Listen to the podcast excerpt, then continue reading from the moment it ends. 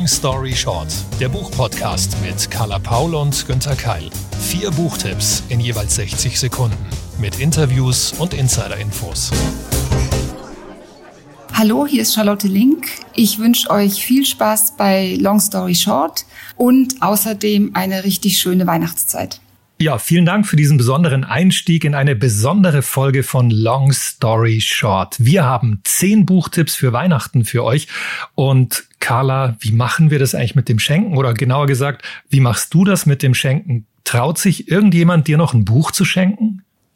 Ich hoffe, ich hoffe es sehr. Ich verschenke natürlich wahnsinnig gern Literatur weil es was ist, da kenne ich mich aus und es gibt übers Jahr verteilt immer so viele fantastische Bücher, die ich mir dann auch schon zurücklege und so Zettelchen mache und den Menschen, äh, wo ich denke, das passt gut dazu, dann schenke. Und ich freue mich auch, wenn Menschen sich selber trauen oder sagen, ich habe bei dem Buch an dich gedacht ich bin da ja auch überhaupt nicht so, also Geschenke für mich müssen nicht, nicht neu sein. Ich liebe Secondhand und das gilt auch für die Literatur.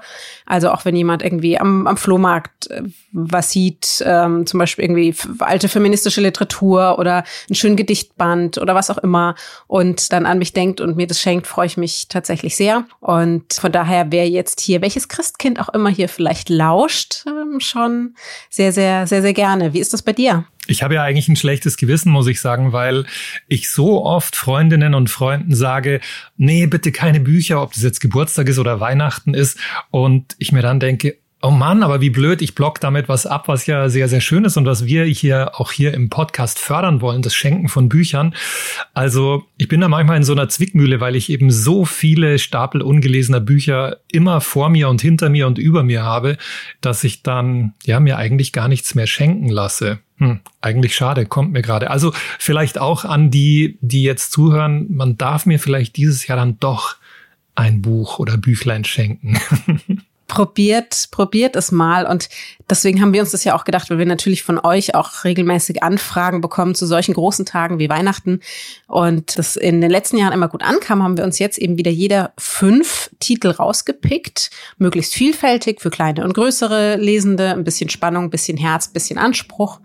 Und hoffen, da ist ja für jeden von euch mindestens ein Buch dabei.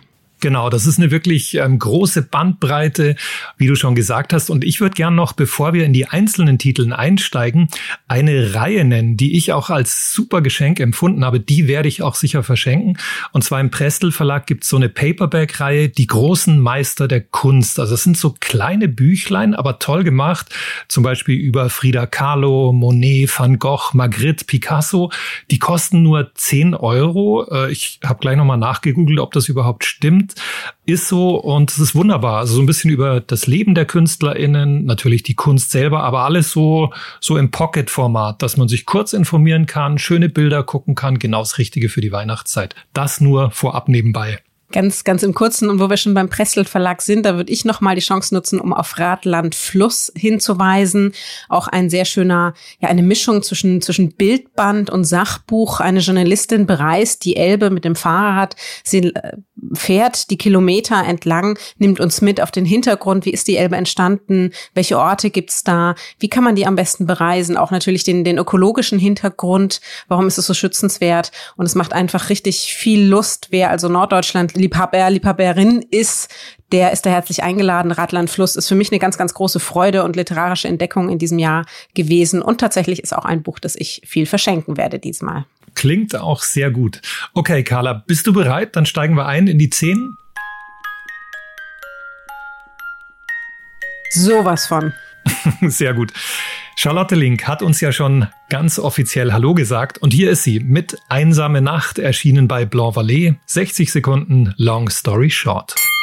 Hm. Ist denn nicht schon längst alles über diesen Nummer 1 Bestseller gesagt und geschrieben worden?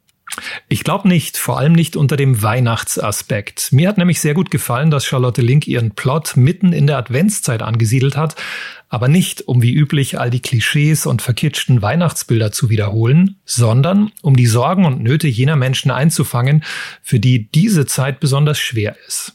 Auch die Hauptfigur, die Ermittlerin Kate Linville, empfindet die Weihnachtszeit als schreckliche Klippe im Jahr. Als Dauersingle kämpft sie ohnehin ständig mit der Einsamkeit und nun, kurz vor den Feiertagen, geht ihr der ganze romantische Rummel auf die Nerven. Kate arbeitet im nordenglischen Scarborough für die Polizei und muss einen neuen Fall lösen. Eine junge Frau wurde in ihrem Auto ermordet. Fingerabdrücke im Wagen führen zu einem anderen Verbrechen, das neun Jahre zurückliegt. Damals wurde ein übergewichtiger Junge ins Koma geprügelt. Und so kommt es, dass sich Kate mit Mobbing, Ausgrenzung und Hass gegenüber Außenseitern beschäftigt. Es entsteht eine spannende, ernsthafte Auseinandersetzung mit diesem Thema. Also ein dunkler, realistischer Kriminalroman, in dem Charlotte Link wie in all ihren Büchern davon erzählt, wie nachvollziehbare Entscheidungen furchtbare Verstrickungen zur Folge haben können. Wie ganz normale Menschen zu Tätern und Opfern werden. Du begleitest Charlotte Link ja schon seit vielen, vielen Jahren. Sie ist eine der, glaube ich, kann man sagen, renommiertesten Bestseller-Autorinnen, die Deutschland so hat. Ich habe ihre Romane auch relativ lange gelesen, hatte aber dann doch das Gefühl, hast du eingelesen, hast du die anderen auch gelesen. Zugegebenermaßen ist das aber auch schon lange her. Du würdest aber sagen, es lohnt sich dennoch oder erst recht. Ja, sie hat ja dann auch einen, nicht einen Break gemacht, aber was geändert. Sie hat früher meistens Standalones geschrieben und dann hat sie sich entschieden, eine Art Serie zu beginnen. Das ist jetzt der vierte Fall für Kate Linville und na klar ähneln die sich. Also das ist nicht jedes Mal komplett die neue Erfindung des Kriminalromans, aber sie widmet sich immer einem gesellschaftspolitischen Thema. Das finde ich wirklich ganz spannend. Und diesmal ist das eben Mobbing, Ausgrenzung und Hass, vor allem gegenüber übergewichtigen Teenagern. Das fand ich sehr spannend und das ist eben ein Aspekt, finde ich, der kommt sonst in der, ja, in der Rezeption ihrer Bücher kommt das eigentlich zu kurz, finde ich. Und spannend fand ich eben auch den Weihnachtsaspekt. Ich habe mit ihr auch drüber gesprochen und sie hatte gleich mehrere Gründe, ihren Plot in dieser Zeit anzusiedeln. Ja, zum einen fand ich es einfach mal schön, ein Buch im Winter zu schreiben. Das habe ich, glaube ich, noch nie oder ganz selten gemacht. Es war einfach mal was anderes. Und dann ist ja auch ein zentrales Thema des Buches ist Einsamkeit. Es sind Menschen, die alleine leben, die ähm, niemanden haben und für die Weihnachten ja oft die ganz große Klippe im Jahr ist. Und äh, ich habe mich über dieses Fest einfach noch mal mehr diesem Problem genähert. Für Sie selbst ist Weihnachten allerdings überhaupt kein Problem. Ganz im Gegenteil. Also ich mag Weihnachten wahnsinnig gerne, ähm, habe das auch immer gerne gemocht, habe natürlich diese klassischen Kindheitserinnerungen, Spannung, Vorfreude, der erste Blick auf den Weihnachtsbaum, die Hoffnung, dass man die Geschenke bekommt, die man sich wünscht. Es war immer sehr idyllisch und harmonisch bei uns und ist es bis heute eigentlich auch. Also wir feiern auch ganz klassisch mit, mit Tannenbaum und mit Geschenken und komplett vegetarisch, wie wir auch sonst immer leben. Und das fände ich ganz toll, wenn das mehr Leute probieren würden. Vielen Dank an Charlotte Link und Carla. Jetzt bin ich wirklich gespannt, mit welchem Titel du beginnst. Tja, ich würde sagen von Bestseller-Autorin zu Bestseller-Autorin. Allerdings, wir müssen dafür extra das Land verlassen, aber ich finde, es lohnt sich. Meine Empfehlung, 60 Sekunden, Long Story Short, Rainer Wynn mit Wilde Stille. Erstmals bei Dumont und nun im Taschenbuch bei Goldmann erschienen, übersetzt von Heide Horn, Christa Prommer-Lehmeier, Gelinde Schermer-Rauwolf auf 336 Seiten. Was geschah bisher? Raynor und Mothwin, beide längst über 50 und seit vielen Jahren ein Paar, besaßen eine Farm in Wales. Sie fielen leider auf einen Betrüger rein und mussten von heute auf morgen ihren geliebten Hof verlassen. Sie sitzen auf der Straße und Moth, dem Mann, geht es nicht nur seelisch nicht gut. Er leidet an einer degenerativen Krankheit. Sie machen sich trotz wenig Geld und noch schlechterer Gesundheit auf die Reise. Sie gehen den über 1000 Kilometer langen Southwest Coast Path. Rainer Wynn schreibt ein Buch darüber. Es heißt Der Salzpfad und wird damit nicht nur zu einer der bekanntesten Nature Writing Autorinnen Großbritanniens, es wird auch ein internationaler Bestseller.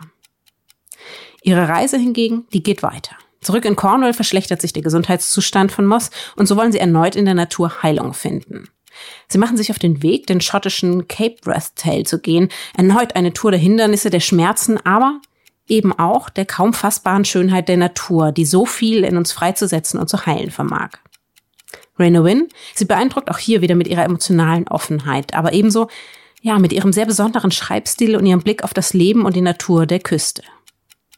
Der Weg ist das Ziel war selten so zutreffend wie bei diesen autobiografischen Büchern, die uns so viel von dieser Welt erzählen und von der Kraft, die in ihr und uns steckt. Hm, das klingt wirklich nach einem sehr, sehr passenden Geschenk. Ähm, Carla, vielleicht für alle, die in diesem Jahr auch harte Herausforderungen hatten und Kraft tanken wollen, oder? Definitiv. Also es sind inzwischen sind es tatsächlich schon schon drei Bücher. Also der erste ähm, ist der Salzpfad, jetzt das zweite ist Wilde Stille und der dritte Band ist Überland. Man kann die natürlich auch unabhängig voneinander lesen. Ich finde es ganz schön, wenn man einfach diesen Bezug hat, damit man weiß, was passiert ist. Und es sind tatsächlich sehr, sehr besondere Bücher. Also wenn man jemandem etwas schenken möchte, jemand, der sehr gern in der Natur ist, der vielleicht wandert, wenn man jemandem etwas Gutes tun möchte, der oder die ja Hoffnung gut gebrauchen kann und sich da wiederfinden möchte. Ich glaube, dann dann ist Rainer Wynn auf jeden Fall ein sehr sehr gutes Geschenk. Ich habe die Romane sozusagen ganz kitschig von Herzen gern gelesen. Von daher, es gibt ja so Bestseller, da sind wir auch immer so ein bisschen, die, die sind eher Marketing gemacht, aber bei Rainer Wynn würde ich unterschreiben, dass das einfach, das sind richtig gute, schöne Bücher über die Natur und das Leben auf dieser Welt. Ich schaffe es ja beim Wandern eigentlich nie so über ein bis vier Stunden hinaus. Wenn ich sowas höre und lese, denke ich mir mal, ja, ich muss das endlich mal nächstes Jahr angehen. Glaubst du, das kann dieses Buch erreichen, dass man wirklich sich vornimmt? Ja, ja? es ist genauso. Also man möchte eigentlich gleich alles packen und sagen, okay, fackelt mein Haus ab, fackelt meine Wohnung ab, weg mit dem Ballast und dem Job und sich raus in die Natur begeben und das wirklich lang machen ich weiß gar nicht, ehrlich gesagt, ich wüsste nicht, ob ich die Kraft hätte, wie die beiden das gemacht haben. Ähm, die haben, hatten ja wahnsinnige seelische Probleme einfach in dieser, in dieser Notsituation. Die hatten wirklich exakt gar kein Geld mehr. Die, diese schreckliche Nachricht, diese gesundheitliche Diagnose, die er bekommen hat. Und das ist jetzt nicht, man, man sieht ja auf Instagram und Co. bei diesen Reiseblogs, wie irgendwelche jungen Menschen da von Berg zu Berg hüpfen. So ist es nicht. Die haben auch echt körperliche Probleme und machen es einfach trotzdem. Und das finde ich eben sehr ermutigend, dass, dass sie sagen, wir wissen nicht, wie lange wir auf dieser Welt sind und unter welchen Umständen, aber wir gehen diesen Weg. Und das hat mir auch allein beim Lesen schon sehr, sehr viel gegeben.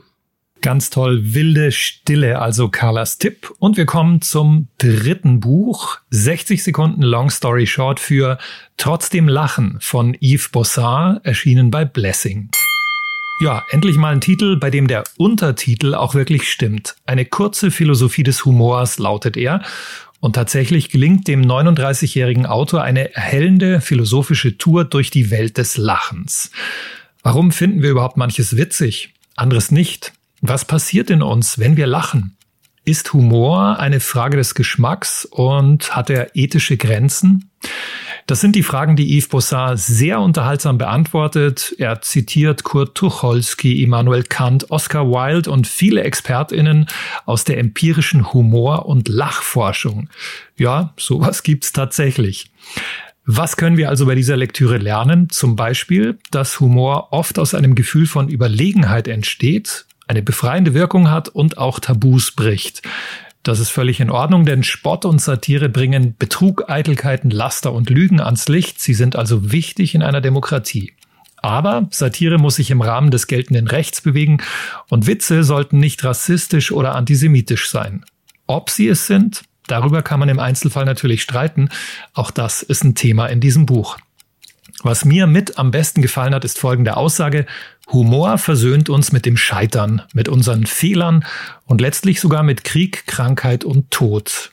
Denn Humor ist, wenn man trotzdem lacht. Und es gibt ja diese fabelhafte Regel, wenn man sich überlegt, eben, wie kann man sich, über wen macht man sich lustig und über wen nicht. Und da gibt's, ich weiß gar nicht, wer, wer das mal gesagt hat, man tritt nach oben und nicht nach unten. Mhm. Und das gilt, glaube ich, für viele Bereiche und auch für den, für den Humor.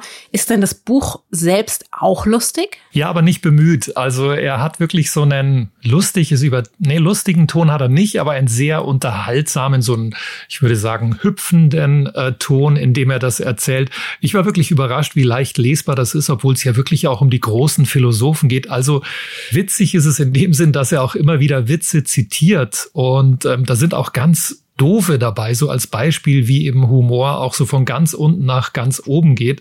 Also ich habe wirklich oft geschmunzelt und gelacht und insgesamt ist das ein sehr schmales Büchlein.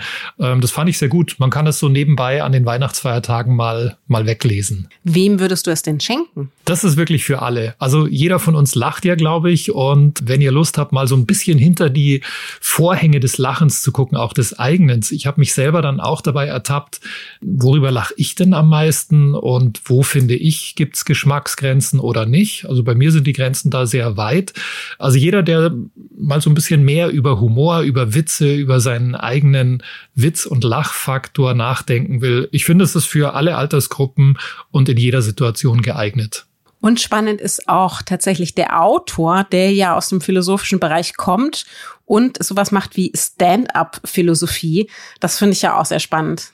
Ja, genau, ist ein witziger Typ. Er arbeitet auch als Moderator, obwohl er ganz, ganz klassisch in Luzern, Zürich und Heidelberg Philosophie studiert hat und dann an der Humboldt-Uni zu Berlin promoviert hat. Also ein Fachmann, der aber das alles super locker rüberbringt. Vielen Dank für diesen humorvollen Buchtipp. Mm, ja, leider geht's nicht lustig weiter, aber wir bleiben immerhin im gleichen Verlag. Long Story Short, eine Insel von Karen Jennings, übersetzt von Regina Rawlinson, im Oktober bei Blessing erschienen, 240 Seiten. Ein alter Mann lebt auf einer Insel vor Südafrika. Er arbeitet dort bereits seit 23 Jahren. Er kann sich selbst versorgen und hat keinen, naja, kaum Kontakt zur Außenwelt, abgesehen von einem Schiff, das ihm zweimal im Monat Waren bringt. Immer wieder spült das Meer ertrunkene Geflüchtete an, so auch heute. Doch als er sich um die Leiche kümmern will, wird klar, diesmal lebt der Mann noch. Samuel, der Leuchtturmwärter, er nimmt ihn also bei sich auf. Je näher sich die beiden kommen, desto mehr erfahren wir über den in der Einsamkeit lebenden Samuel und welche Umstände zu der aktuellen Situation geführt haben. Über den Terror und den Schmerz, den er und seine Familie erleiden musste, das Trauma, das ihn bis heute prägt und kaum zu durchbrechen ist. Kann er trotzdem zu dem unerwünschten Gast Vertrauen fassen? Kann dieser vielleicht eine Brücke auf die Insel bauen?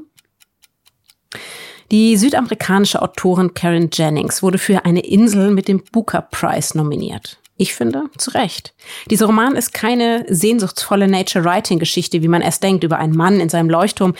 Es ist die Erzählung von Diktatur und Trauma und dem Verlust, der damit einhergeht. Das ist, trotz der literarischen Höhe, sehr einfach zu lesen, aber umso härter wirken die Worte nach.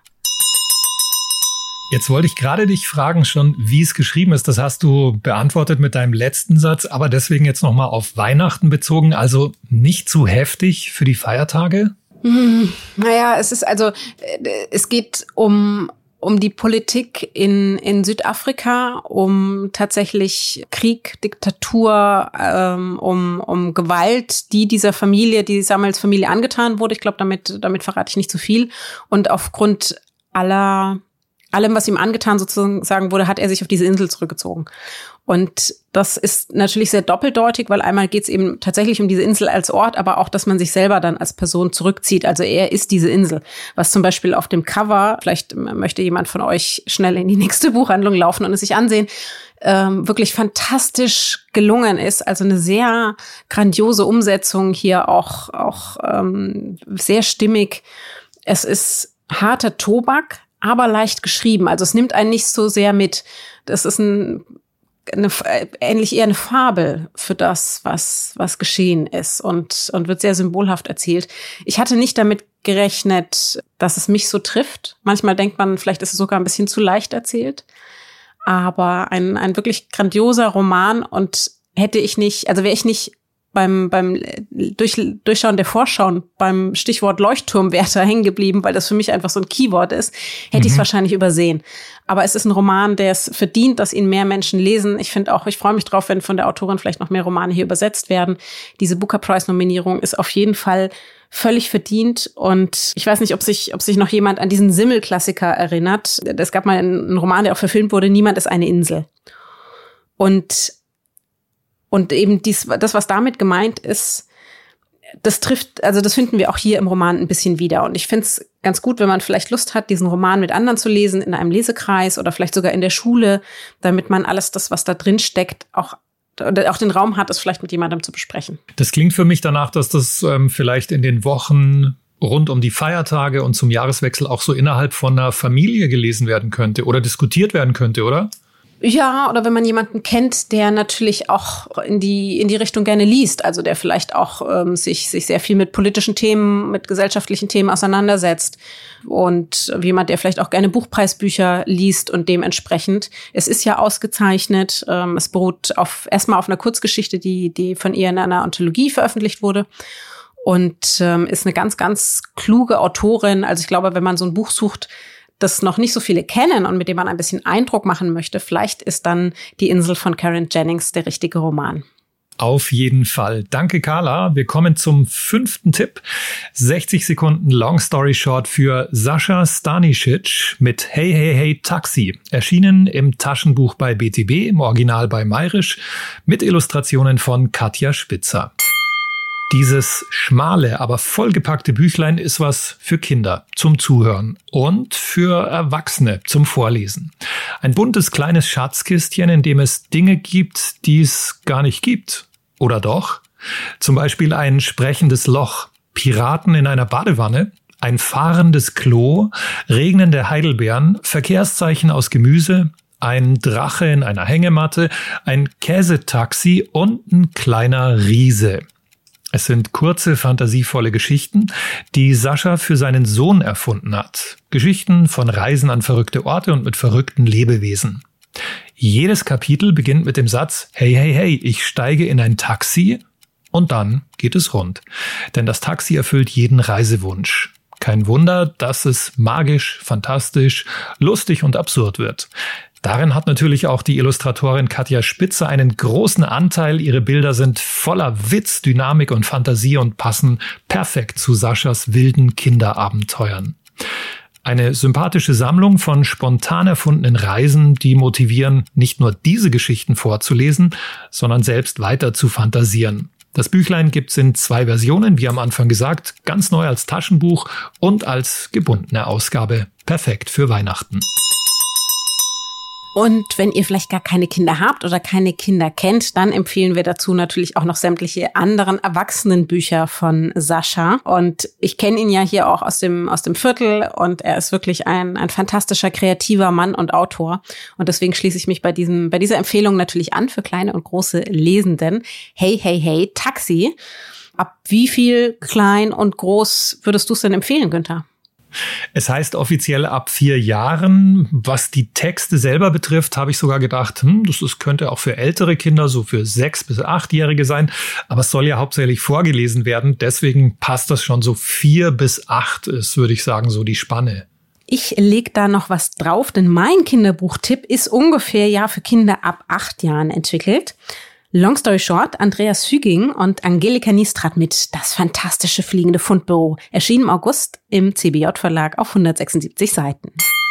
Anton ist, ja, er ist ein lieber Junge, aber sagen wir was, den, den Mut hat er nicht gepachtet. Er spielt gern Fußball und er verbringt, das kann ich nachfühlen, viel Zeit mit seinem Hund Fluser. Umso schlimmer, als dieser plötzlich wegläuft. Aufgrund ungewöhnlicher Umstände beauftragt Anton das Fundbüro von Herrn Elmar, dieser ist nämlich spezialisiert auf verschwundene, verlorene Herzensstücke, inklusive der Unterstützung von Spezialagentin Alex und ihrem knatternden Raketenbett. Anton findet bei dieser Suche nicht nur den vierbeinigen Fluser wieder, sondern auch den Mut und dazugehörigen neue Freunde in seinem Job als Spezialagent. Als dann auf einmal auf dem Jahrmarkt dem Geisterbahnbesitzer die Geister verloren gehen, hat das ungewöhnliche Team des Fundbüros einen neuen Fall.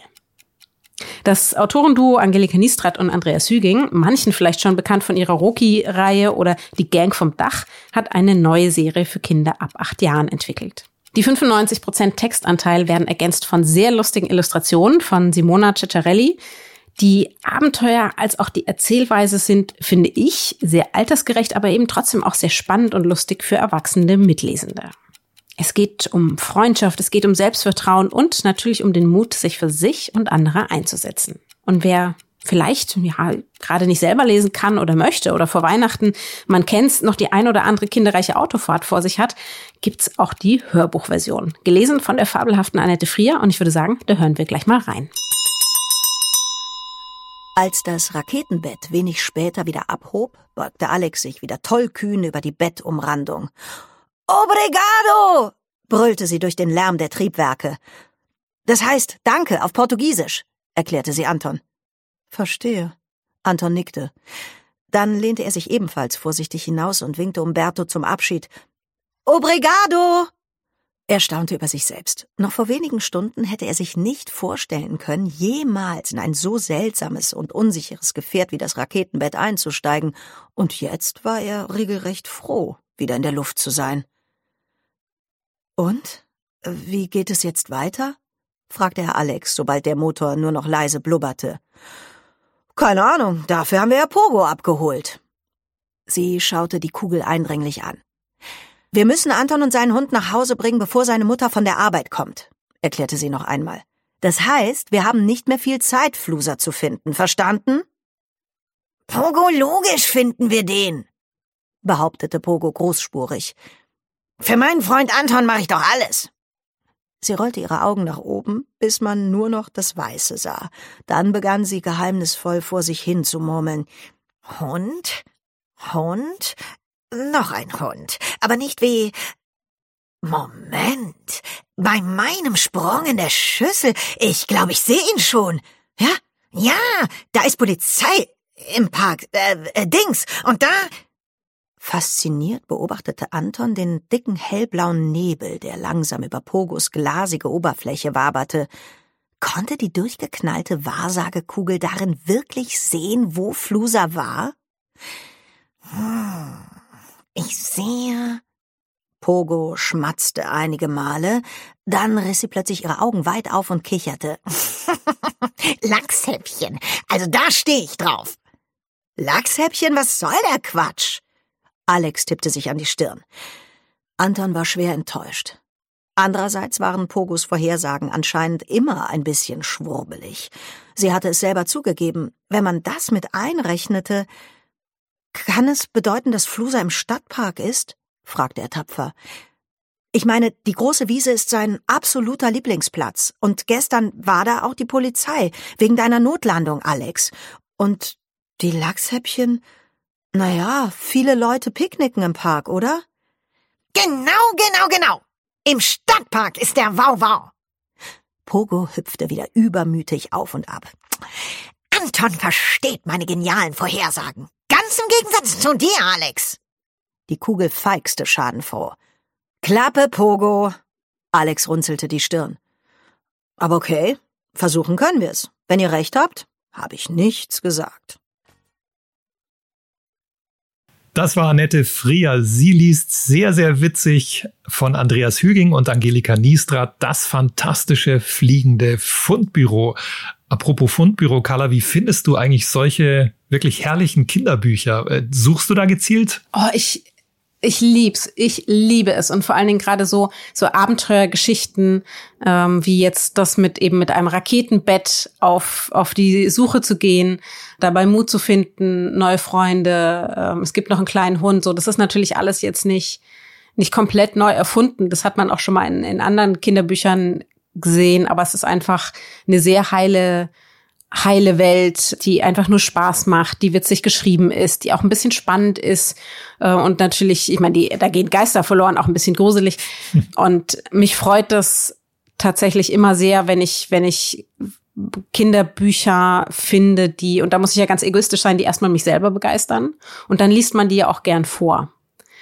Und selbst bei Kindern, die ja schon selber lesen können, ist man ja trotzdem immer ein bisschen mit dabei und erklärt dann noch Sachen und, und bespricht auch noch mal vielleicht ein paar Themen ähm, und, und sagt, also sie können ja trotzdem nicht das ganze Buch am Stück lesen, sondern man sagt Kapitel für Kapitel. Und dann ist ja das erstmal das Wichtigste, finde ich, dass es einem selber Freude macht und dass es einem auch so viel Freude macht, dass man sich denkt, okay, wir können das auch dreimal lesen und fünfmal lesen und zehnmal lesen, wie das ja mit Kinderbüchern oft so ist. Und ich glaube, da sind, das ist ein tolles Autorenduo und ich freue mich immer, wenn ich da ähm, regelmäßig ähnliche Kinderbücher finde. Wir stellen ja auch gelegentlich hier welche vor. Und dann macht es auch mir immer noch sehr viel, sehr viel Freude, dir doch auch.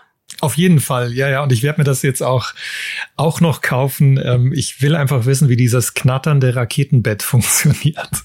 Wir haben ja gesagt, dass wir in dieser Weihnachtsfolge so gut wie möglich, ja, fast alle Genres abdecken. Und deswegen gibt's jetzt wieder was ganz anderes. Eine kroatisch-deutsche Liebesgeschichte. 60 Sekunden, Long Story Short für Jahre mit Martha. Geschrieben von Martin Kordic, erschienen bei S. Fischer. Er heißt Jelko und ist 15, als er sich in Marta verliebt. Er ist der Sohn kroatischer Einwanderer aus der Herzegowina. Sie ist eine wohlhabende Professorin aus Heidelberg, bei der seine Mutter als Putzfrau arbeitet. Jelko wünscht sich das, was Martha hat. Bücher, Bildung, Souveränität. Und er ist bereit, alles zu tun, um in Deutschland anzukommen, um endlich wahrgenommen zu werden. Also lernt er die Sprache, das Lieben, das Leben.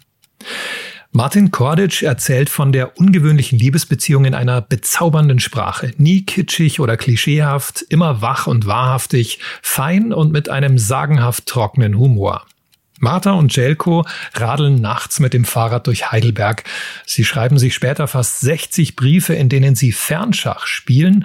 Sie treffen sich auf der Nordseeinsel Jüst, fahren in Marthas BMW zur Beerdigung von Jelkos Großvater. Ja, und sie bleiben stets miteinander verbunden, auch wenn sie sich monatelang nicht sehen. Doch nachdem Jelko in München seinen Uni-Abschluss gemacht hat, fühlt er sich zunehmend fremd im eigenen Leben. Zu welchem Land, zu welcher Lebenseinstellung, zu welcher Seite gehört er eigentlich? Macht ihn der soziale Aufstieg glücklich oder die Zugehörigkeit zu seiner Diaspora-Familie? Balkanesische Verlorengegangenheit nennt Martin Kordic dieses dunkle Gefühl und er konstruiert seinen Roman so geschickt, dass er bis zum Schluss spannend bleibt. Eine berührende Liebesgeschichte, ein Migrations- und Coming-of-Age-Roman. Wow, ein literarisches Geschenk. Ich habe ihn auch gelesen. Ich war auch begeistert. Nebenbei, glaube ich, noch fast alle BuchhändlerInnen Deutschlands. Also ich hatte das schon, als das noch nicht erschienen ist, von ganz, ganz vielen Mauscheln gehört. Oh, oh, oh ähm, Jahre mit Martha finden wir gut. Von daher ähm, kann ich diese Empfehlung unterstützen. Mich hat er so ein bisschen an Benedict Wells erinnert. Mhm. Hast du recht. Und äh, mir ist noch ein anderer Roman eingefallen von Julian Barnes, der vorletzte Roman. Der hat ja auch eine ähnliche Thematik. Also von daher kann man sagen, das Thema ist jetzt nicht so ganz neu, aber die Umsetzung fand ich wirklich großartig. Ich glaube auch, dass wir von ihm ganz viel noch, noch lesen, lesen werden. Er selber arbeitet ja, glaube ich, als, als Lektor in einem Verlag, ist von daher, sagen wir mal, vom Fach.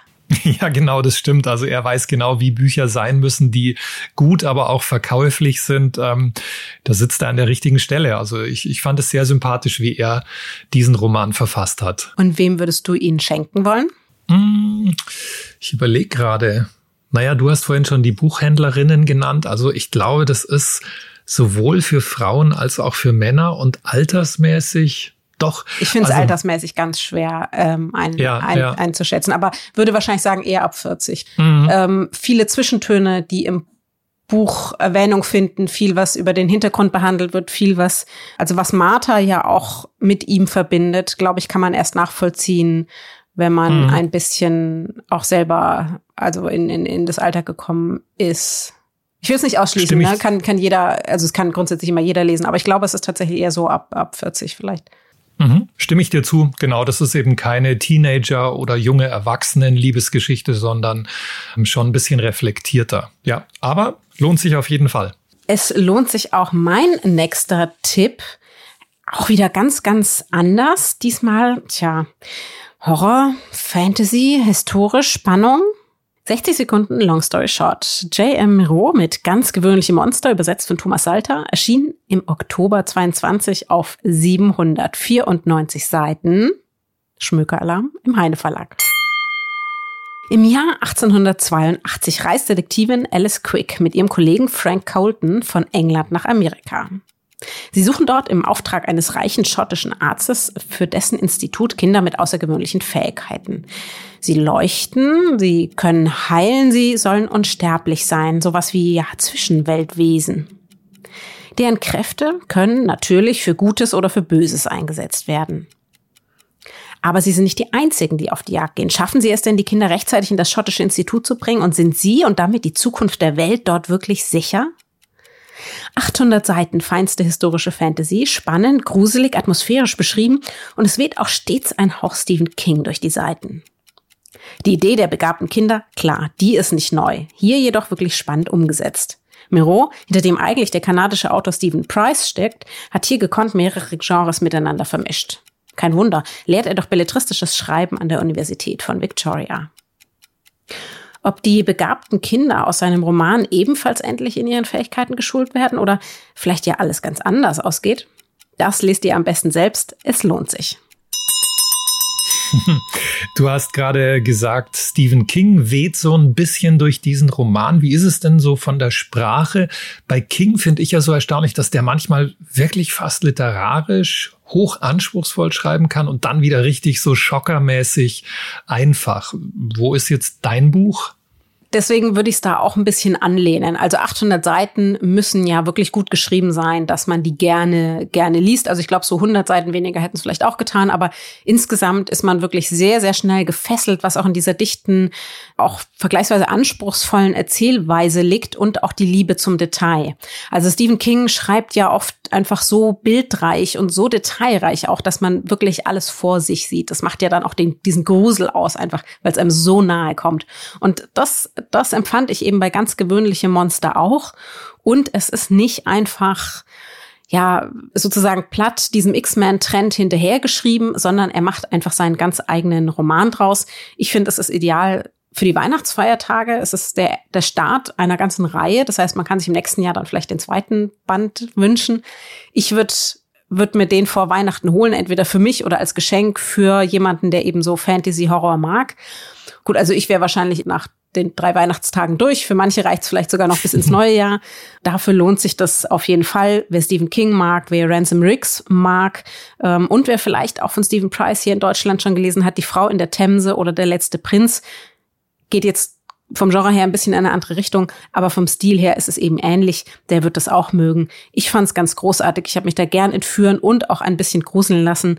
Ähnlich auch ein bisschen wie die Serie Umbrella Academy. Ich fand's, fand's toll ganz, ganz andere Richtung, ganz gewöhnliche Monster von J.M. Miro. Sehr schön. Nur kurz noch altersmäßig von der Zielgruppe. Wir hatten ja vorhin äh, Kinderbücher, aber das, das hier ist jetzt klar Erwachsenenbuch, oder? Äh, ja, also im Prinzip macht man ja oft den Fehler, dass man Fantasy so in Richtung Jugendbuch schiebt. Da würde ich das überhaupt nicht, nicht ansiedeln. Ich finde, das ist ganz klar ein Erwachsenenbuch lesbar, aber sicherlich schon ab 14, 15. Mhm. Ja, also kann man, kann man auch schon in das äh, locker in, in, für das Alter verschenken.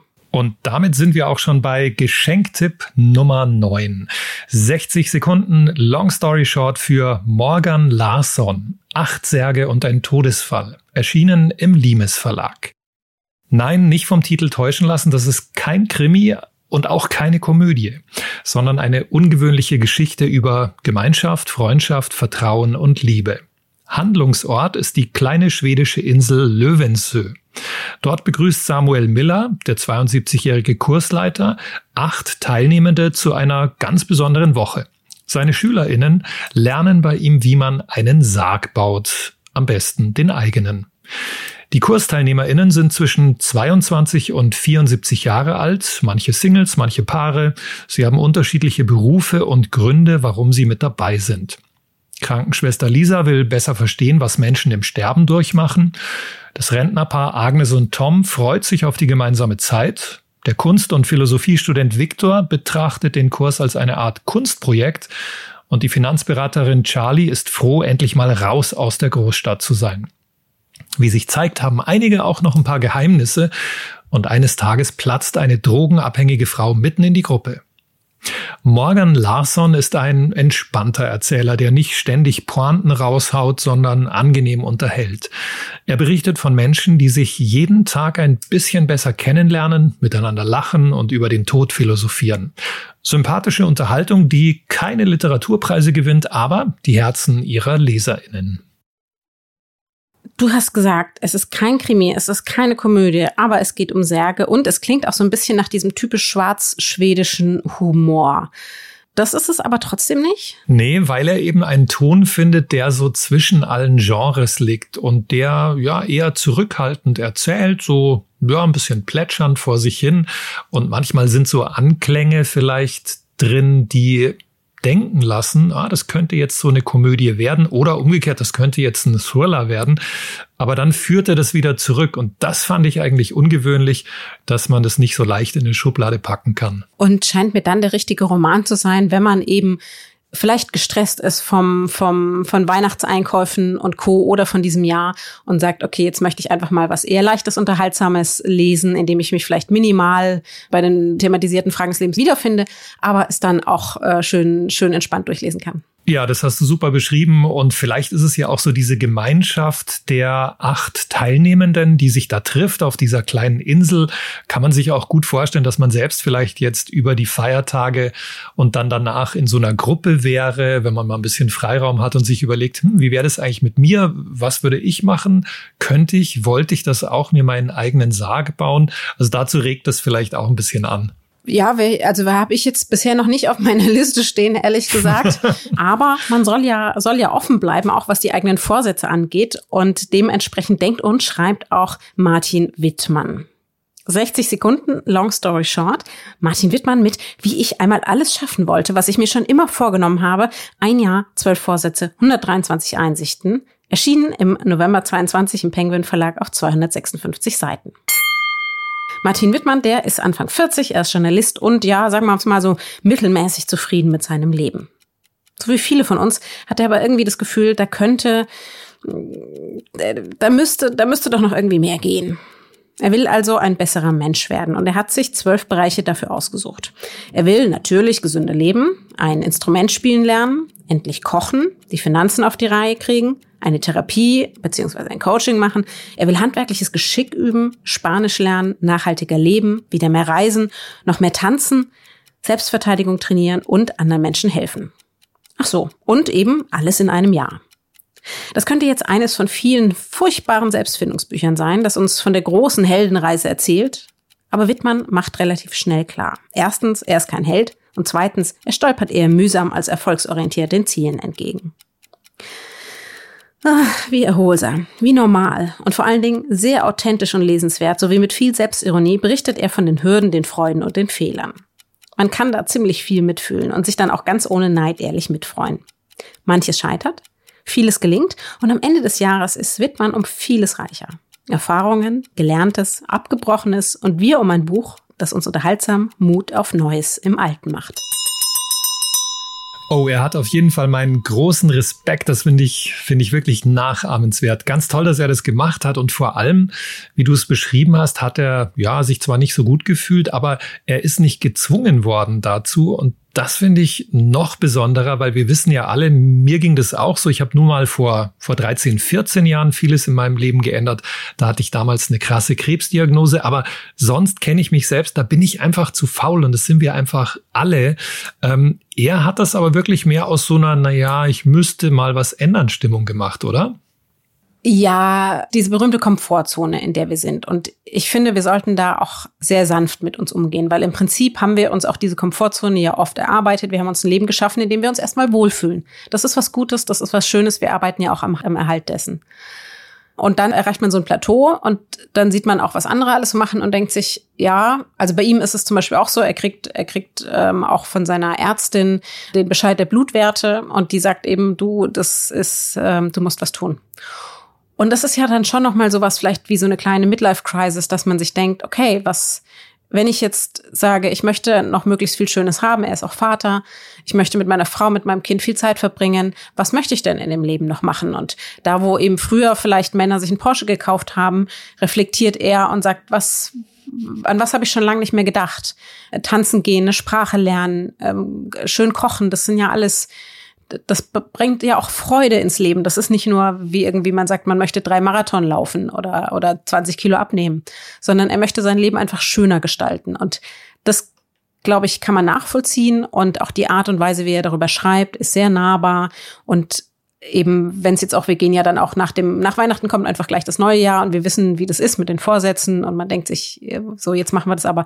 Wäre das das Buch, das ich für den Jahresstart empfehlen würde, kann man ja eben zu Weihnachten schon, schon verschenken und dann danach lesen, ist sozusagen, ähm, es ist auch motivierend, ein bisschen inspirierend. Ich finde es aber eben sehr realistisch, lustig, gefühlvoll und, und mich, glaube ich, also mich, mich hat es auch noch mal in vielen Bereichen einfach zum Umdenken gebracht, welche Vorsätze ich wirklich umsetzen möchte und die mir so am Herzen liegen und meinem Leben Freude bereiten, dass es dann wahrscheinlich auch eher klappt und welche ich endlich endlich mal hinter mir lasse. Und wenn ich dich richtig verstehe, ist das wirklich alltagstauglich. Also es ist nicht eins dieser Bücher, das, das geht mir so auf den Keks, diese Bücher, diese Sachbücher von so Übermenschen, von so High-Performern, ja. die uns, die uns dann wieder vorleben und uns klar machen, was wir alles nicht schaffen. Aber das ist er jetzt nicht hoffentlich. Nein, eben. Und das nervt mich, das, sorry, aber das fuckt mich so ab, auch auf Instagram, diese ganzen Motivationskacheln und irgendwelche Leute, die um, um fünf Uhr schon zwei Stunden Sport gemacht haben und